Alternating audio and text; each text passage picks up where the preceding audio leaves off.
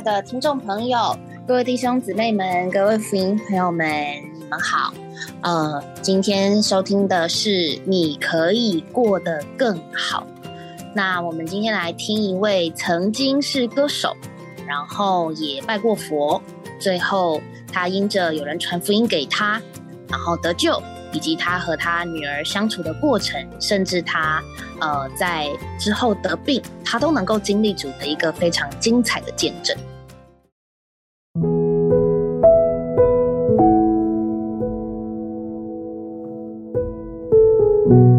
么在这一段时间的里面呢，我们要和大家来分享呃关于人生没有指望的见证。呃，所以现在在我们的节目现场，除了有我雅各之外。还有陈佳美也来到我们的节目了。陈佳美，你好，雅哥你好，各位亲爱的听众，大家好。啊，谢谢。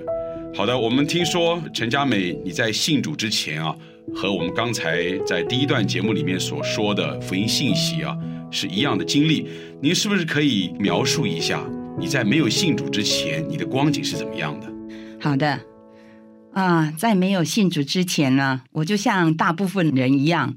在这个争权夺利的这条路上呢，挣扎不已。因为我以前的工作呢，我是一个歌唱者，一个歌星。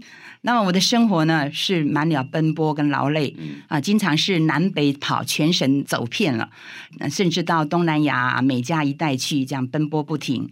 我有很高的收入，但是呢，高收入并没有带给我什么安全感，嗯，也并没有让我的生活品质有什么样的改变，是。因为在我们这样一般世界里面的人呢，你赚的钱呢，赚的越多，你花的也越多。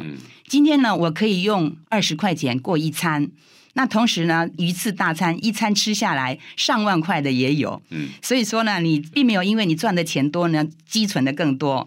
那么，纵然你有积存呢，你也是觉得不够，因为你会想到说啊，老了我要存老本呐，万一我生病啦，要有更好的那种呃品质啊生活。那么还有儿女的将来的教育学费啊，这这这些都是在我们的算计里面。所以呢，我要赚的钱，我存的存的钱，事实上已经不少了，可是我还是觉得不够，一直觉得说没有足够的安全感。那生活呢，就在这样的一个轮回里面呢，啊，为了要存更多的钱，我要更多的去奔。奔波，所以每天都是生活在这样的一个光景里面啊！我就怕说，万一我的工作间断了怎么办呢？其实间断了，我也不至于断炊啊。但是你就是会慌，没有来由的，就是慌，就是害怕。天啊！是啊，所以我想这个心情哈，实在是天天七上八下的哈。对啊，虽然好像呃收入也不少，但是那个里面。啊，好像还是觉得没有什么安全感啊。对。那么你是在什么样的状况之下，才好像觉得有一种的改变的呢？嗯，是的。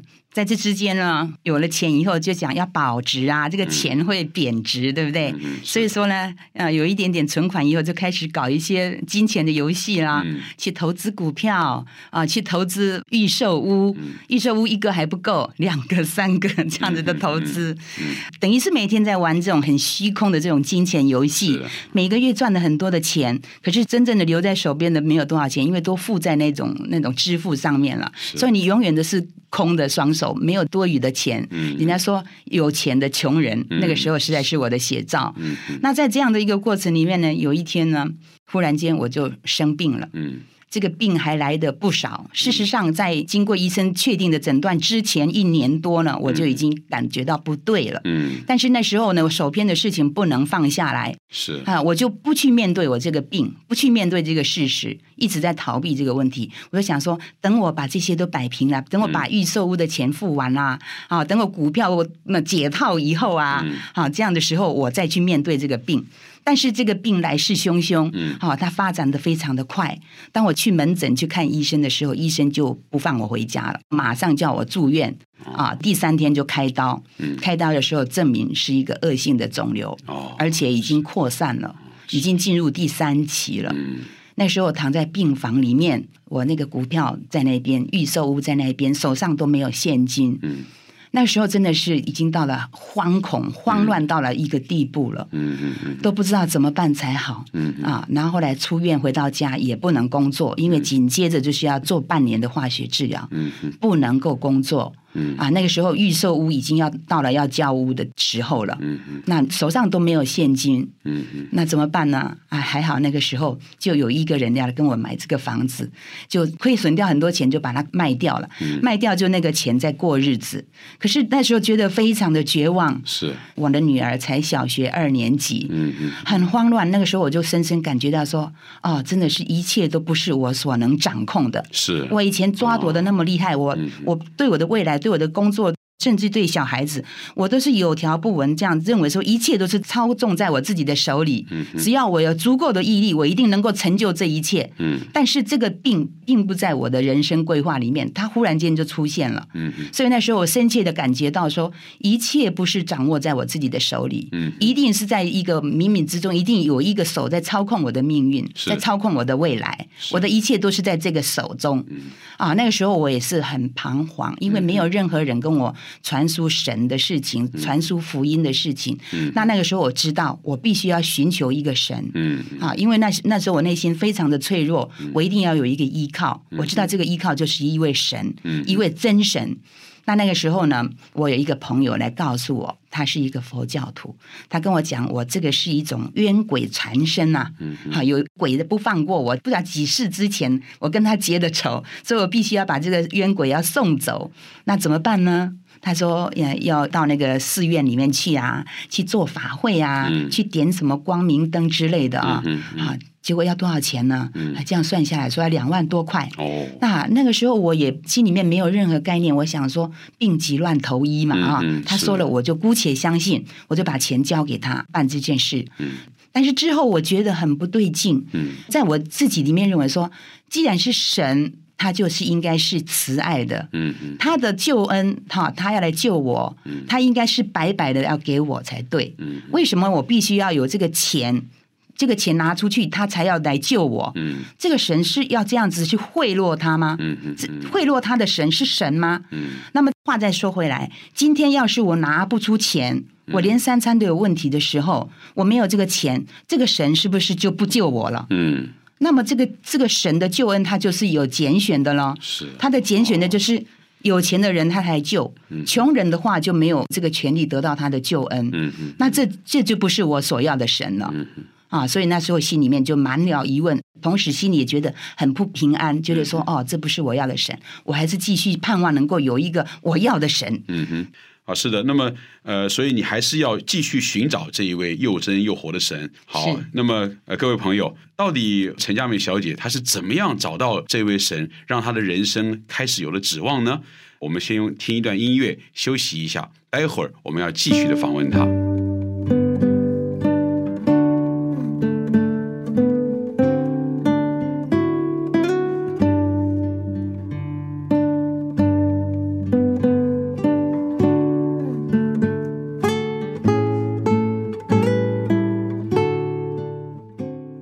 美小姐，呃，刚才啊，我们已经听过了哈，你曾经呃寻找过这一位神，呃，在寻找过程当中呢，你觉得那些人跟你讲的不是真的神，那么你如何来遇见了这位真神？是不是现在可以再继续跟我们分享？是的，事实上讲起来是神来找我。哦，是这样子，在这个时候呢，我有一个十几年没有联络的朋友，他忽然间打个电话给我。嗯那在电话里面，他了解我目前的状况，他就说嗯我要带一个朋友来看你。嗯嗯我说好啊。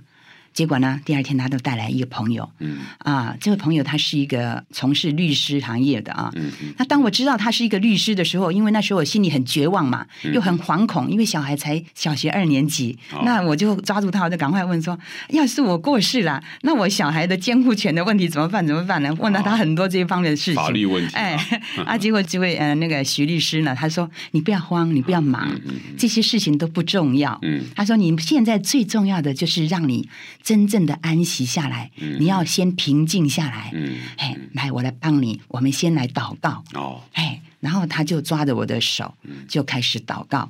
那那时候，因为我也没有接触过任何福音啊，根本他他讲的，他用一些圣经里面的话在祷告，我也不是听得很懂。嗯我只是说，哎，他是好意，我就姑且接受他。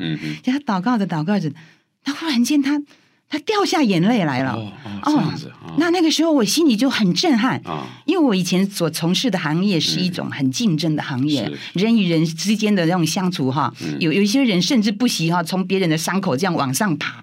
当然我还不至于那样子，但是一直也都是好像说独善其身啊。人跟人之间的关系很就是。虚假，嗯哎，很虚假，保护自己的很好嘿啊对，那很冷漠这样子，怎么会有人愿意为着一个完全不认识的人，他就为了他的处境呢掉下眼泪？嗯。啊，那时候我心里觉得好感动，然后就很认真的听他祷告，跟着他一起是是是。祷告。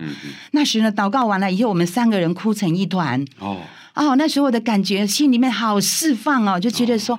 伪饰了很久的那种虚假哈，哦那种面具完全卸下来，嗯但是卸下来一点伤口都没有，是很心甘情愿的，嗯很释放、很平安这样子。三个人哭成一团，我都觉得说，哦，我真的找到神了，我找到好像一位像我父亲一样的关爱我的一个神，哦，这是我要的。是的。我想这个过程实在是，呃，叫人觉得很感动哈。呃，原先你没有找到这位神，你觉得这个人生实在是没有指望。是，那么就在这一个过程当中，就是借着这两位向你传福音的人，嗯这么跟你祷告，你整个人心就向神打开了。对，啊，那么你可不可以再说一下，当你这个心向神打开，你接受这位神之后，嗯在你的生活当中啊，有没有什么样的改变？嗯啊，叫你觉得，哎呀，这个神实在是太好了，他就是我人生的盼望。是。后来我就很快的我就受尽了，是啊，受尽完了以后，就有一些我们区里面的一些呃妇女朋友啊哈，他们就来看望我，然后每天陪我读圣经啊，哦。然后那时候因为我在做化学治疗嘛哈是，就整个精神啊各方面都很不好，嗯。那他们就来帮我打扫啊，帮我煮饭啊，哦，啊、那时候真的是享受到神对我的那种慈爱跟关怀，嗯嗯心里面觉得说啊非常乐意，心里非常敞开，非常愿意来接受这个神，嗯。所以那时候就啊、很渴慕的在读那些圣经。读。圣经的话，哎，那圣经有一些话真的是给我很大的启示跟安慰，哦也对我的人生哈、做了很大的改变。嗯。嗯，尤其跟我女儿之间的关系也因为这样改变了。哦。以前哈、因为我很绝望啊，生病回来，然后治疗的过程又身体不舒服，嗯。那我女儿一表现不好的时候，我就会责罚她，嗯。然后甚至于很残暴的就用那个藤条去打她。嗯嗯。那一方面也就是觉得是自己人生没有指望，那觉得说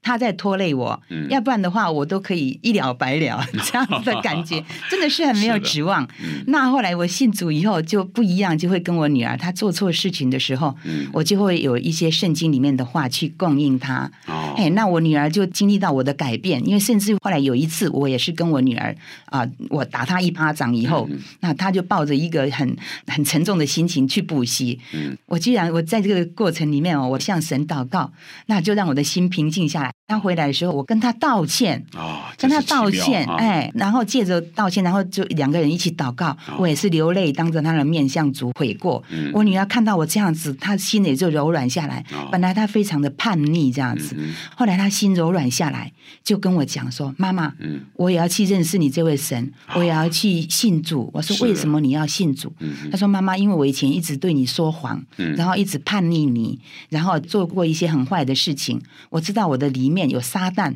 嗯。好，我要叫这位神来帮我赶走我里面的撒旦。啊，哎是的，嗯。哎，结果后来我女儿就受尽了。她在那边祷告的时候，就跟这个神说：“哦，主耶稣，请你帮助我赶走我心里面的撒旦，我要接受你做我的救主。”嗯。哦，多奇妙的改变啊！所以就是因为你自己得救、相信主了以后，你的人生有了盼望了，阿门。所以这个盼望也直接就传给你的女儿了，是。哎，让她这个人生也跟你一样有盼望，是是，啊，非常好，嗯，那在这样的过程呢，嗯我以前在去接受治疗的时候是很心不甘情不愿的，因为我觉得说我人生已经没有了指望。我之所以要延续我这个生命，乃是因为说我女儿还小，嗯。只是单纯说我必须有这个责任扶持她长大。嗯。可是当我信主，主的生命进到我里面以后，嗯。我的生命完全改观了。嗯，我去接受治疗的时候，我在里面就开始传福音。那有一次呢，你是一个病人啊、啊还会会呃跟其他的人去传福音是那有一奇妙啊，那有一次因为受不了那个副作用，那副作用很大，是的，嗯啊，结果我发高烧，后来要去住院。怎么讲呢？我这个病是五年前发生的，是，那我现在下个礼拜我还要再去做治疗。嗯啊，那因为我又复发第二次了，嗯这第二次的药比较强，嗯它给我的副作用非常的大，哦结果就发高烧要住院，嗯住院一检查那个白血球降到六百，嗯就医院就发病危通知。那这样的情况，我人是非常的不舒服。嗯嗯，可是呢，在病房里面，我还是带着圣经去。好，好，第一个月去做化疗啊，我就住院，然后第二个月还是去住院，连续住了四个月，一个月打一次嘛。嗯。然后到第四次的时候住院，我就跟主祷告说：“主耶稣啊，我我实在是愿意承受这样子的重担跟磨难，我都可以接受，但是求你不要让我去住院，嗯。因为我去住院，我女儿的生活就没有人照顾了。嗯，但是主没有听我的祷告，他还是让我去住院了。但是我住院的心情很奇妙哎、嗯。我是带着一种好像度假的心情住住院的，嗯，因为到到那边以后我没有残累，我就可以专心的去读圣经啊。哎，真是好像没有人住院是像度假一样是啊。就是哎，真是奇妙，就是因为你信主了，人生有盼望了，对。好像每一件事情对你来说都不是挫折。阿门。啊，每一件事情对你来说都是那么样的有希望了，是是。是哎，结果去到那一边呢，我才知道说，原来是主让我去住院的。哦，因为在医院里面有很多人需要人家的帮助，是。到了医院呢，我只要烧退了，能够起来，我就推着我的点滴瓶，啊。在那个外面那个大厅里面，在那边嘎啦嘎啦嘎啦嘎啦走来走去，在那边散步，一天三餐照三次嗯哼啊。结果呢，就有一些人，他们就过来跟我谈话，嗯哼大家就会交换心得，就说你到底是什么病啊？我就告诉他，我五年前得的这个病，现在是第二次的复发。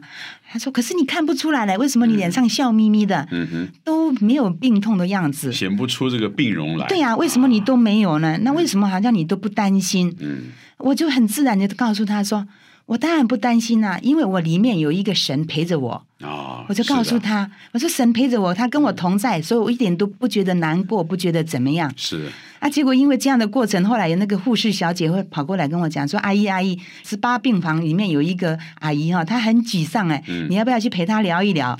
哎，我就去陪她聊了。是的，然 后结果那个护士小姐就会叫我说：“哎，那个几楼还有一个那个阿嬷，她也是需要你跟她去聊一聊。嗯哼，”那结果我就很清楚的明白，哎，这是神在差遣我哎，是所以我每次去住院我都很快乐，因为我又可以去陪那些人了。是的，各位朋友，呃，我们刚才听陈佳美小姐她所做的这个见证啊，她实在是证明一件事情，就是我们的人生因为相信主了，我们就有一个真正的指望。那么这个指望呢，就带领我们过一种生活。这个生活呢，无论是顺境是逆境。我们都觉得是非常喜乐的，就像他刚才所说的，虽然他是暴病啊，住进医院，但是那个感觉好像是度假的心情。那么不仅没有觉得沮丧，反而还能够安慰许许多多那些沮丧的人。各位朋友，为什么我们的人生会有这样的改变呢？呃，我们要晓得，这样的改变是因为我们的人生因为相信主就有了指望了。一个人没有指望，活在这个地上，他不知道他的目标在哪里。但是因着我们接受主，我们的人生改变了，所以呢，我们这个人生啊，虚空的感觉啊就过去了。原来我们是在一个很虚空的人生里面，但是因为相信主之后呢，我们的感觉又觉得充实，觉得天天有主的同在，并且我们觉得人生充满了指望。那么各位朋友，我们要怎么样才能够真正得着一个有指望的人生呢？很简单，第一个，我们要承认啊。神才是我们人生的一切。第二个呢，我们就要悔改归向神。第三个，我们要接受神的儿子耶稣基督，因为呢，神的儿子耶稣基督他就是神。我们有了神，有了神的儿子，我们的人生啊，就自然有了指望了。今天呢，因为时间的关系啊，我们的节目就要进行到这里。我们非常谢谢陈佳美在这里接受我们的访问，佳美，谢谢你啊，谢谢你，感谢我们的主，好，那我们下一次同一时间啊，我们再会，再见。再见。欢迎回到我们讨论的现场。哇，我自己听完这个见证啊，嗯，我觉得时间真的太短了。如果说他还有机会再多听的话，其实有很多很多细节我都想要知道，会想要一直问这个这位姊妹说：“哎，姊妹，那你当初到底是发生什么事情？哎，姊妹，在这个过程里面你的感受怎么样？”但其实这位姊妹已经把她的见证已经说的蛮清楚的，虽然我刚刚刚说想要知道的是细节，不过她基本上已经把整个会得救以及得救之后生命的改变解释的蛮多的。呃，那我自己比较觉得很特别的一个地方是说，他还没有信主之前，他其实生病了，他想要买一个平安，所以他接触到的第一个的信仰是佛教的信仰，然后他就花钱，但是越花越多，他反而越来越没有平安，这个还蛮有趣的，就是 花越多，但是越没有平安。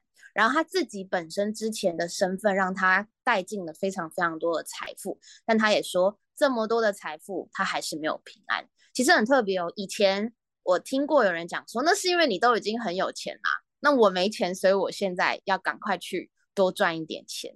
可是其实。我不知道那些说多赚一点钱之后的人，他到底还有没有平安？可是就是因为这位姊妹，她真的得着了之后，她才知道原来得着的这个东西不能够使我满足，所以她才会有别的寻求。那我们人生确实就是这样，常常寻到了一个，发现哎呀不对；寻到了那个，又发现哎呀还是不是这么的满足。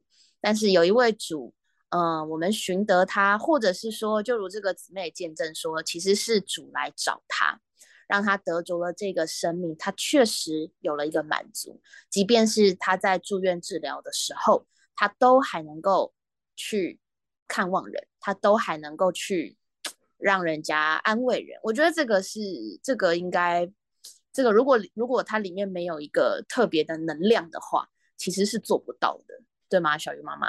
对啊，我也觉得听完这个故事，其实我我觉得蛮被他讲的这个故事吸引的，就是因为他是一个真的寻求神的人啦。那当然，他如果没有遇到这些难处，就像他刚刚前面说的，例如说可能呃在职场上的这种尔虞我诈啊，然后包括他生病啊，然后缺钱这一部分，他可能遇到了很多的环境，他才有这个契机让他能够来寻找神。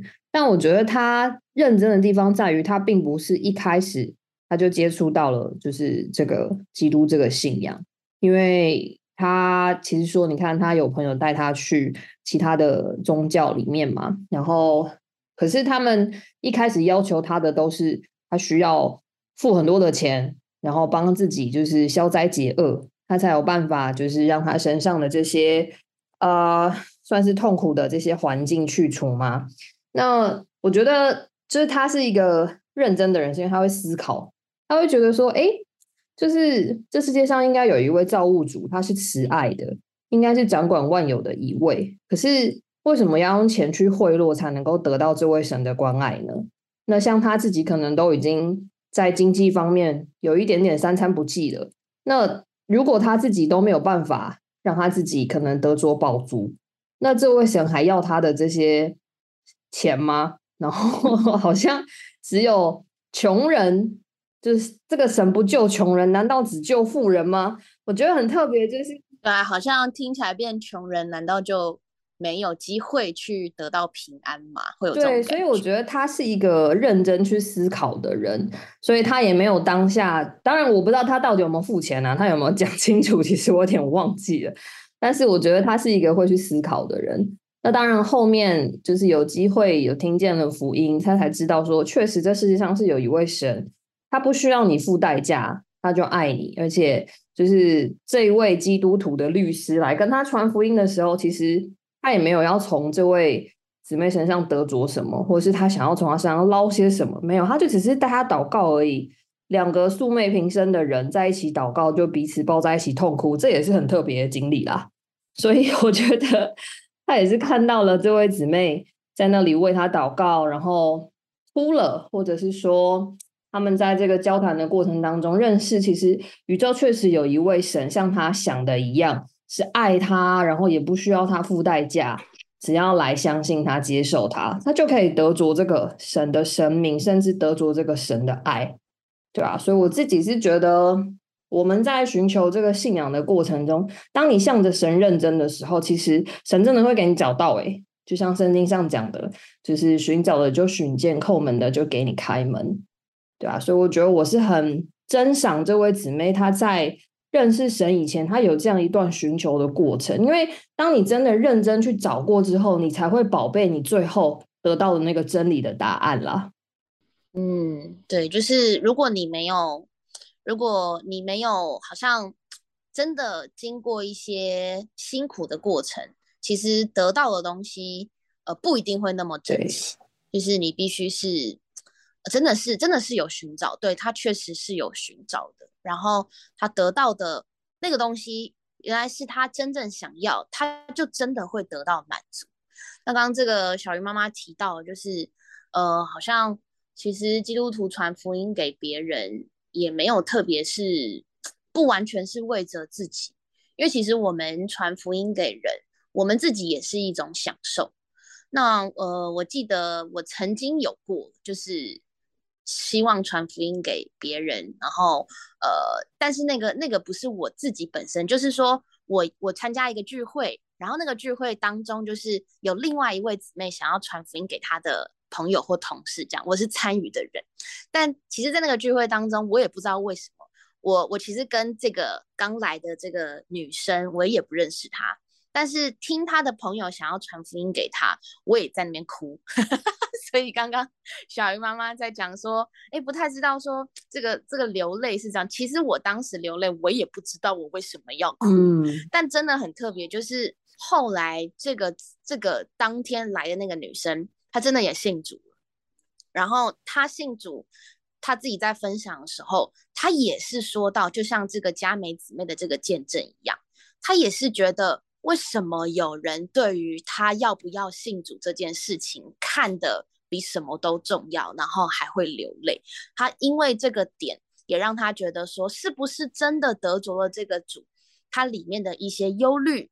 或是里面的那个当时生命的困境也能够度过哇，所以我就觉得哦，原来原来原来那个那个流泪的力量这么大，但我不是演给他看，而是你真的发自内心觉得希望他得着主是能够喜乐，而那种迫切的心情，所以其实很特别，就是嗯，不管我们今天会信主的原因是什么，其实更重要的是我们认识这个生命之外。我们在将这个生命传给别人的时候，别人也因着得着这个生命，他自己的生活里面有一些改变。这个是我我觉得我自己觉得，身为基督徒非常非常喜乐的一个点。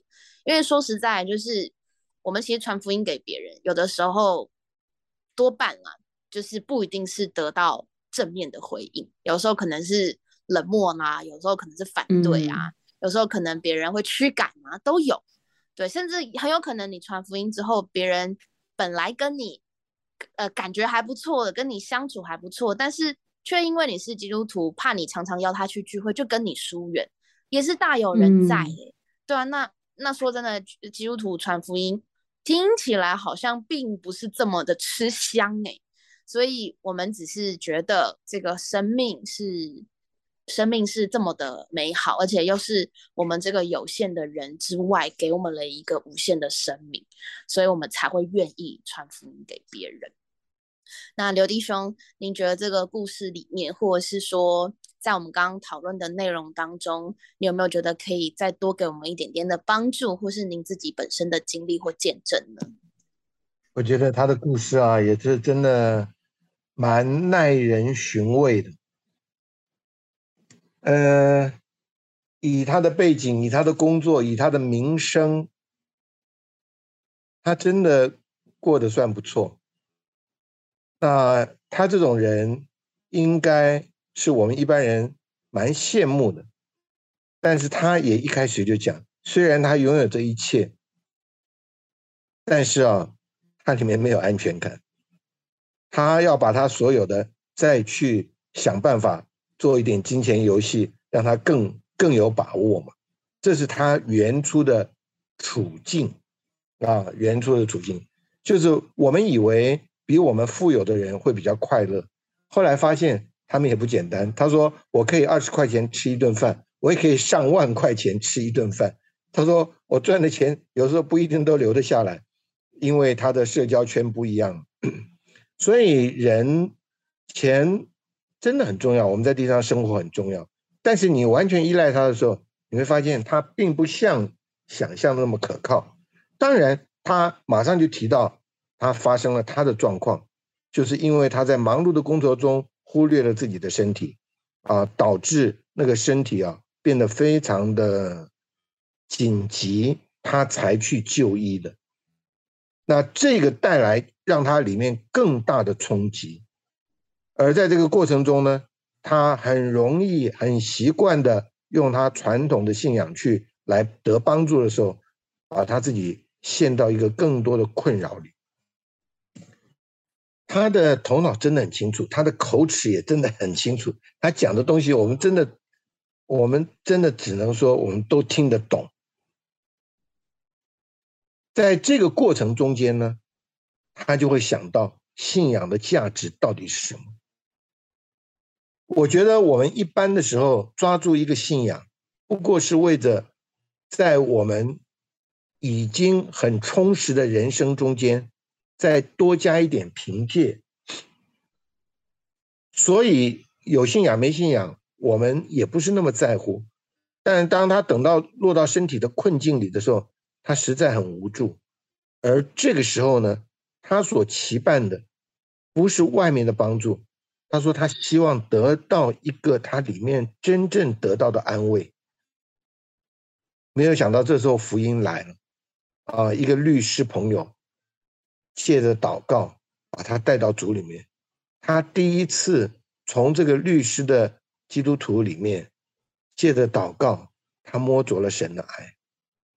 那个东西啊，真的很特别，亲爱的朋友或者弟兄姊妹，我都想常常讲这个，因为神真的看不见，但是神给人的感受，我们是非常清楚。在你没有感受之前，你觉得这都不可能是真的。但是啊，真的主是那么的实在，临到他的自己。我记得我。在年轻在职场工作的时候，也是跟我的同事啊谈到信仰的问题。我就说，我真的有了主之后，我常常有很多的感觉。我在生活中跟家人的相处、跟同事的相处啊、跟朋友的相处，我会真的常常有神的感觉。那我的同事就有点讥笑我，他说：“你太敏感了。”我想这些东西可能是心理作用吧。他讲完以后。我一下子傻住了，我我不知道要怎么回答他，但是那时候里面我很有很清楚一个感觉，就跟他讲，我说啊，我跟你讲啊，我在信耶稣以前跟你一样，我们都没有这个心理作用，是我信了主以后，这个这种作用啊，常常作用，让我感受到神的活泼，神的甜美，神的爱，神的光明。这个就是我们亲爱这个这个姊妹做的见证。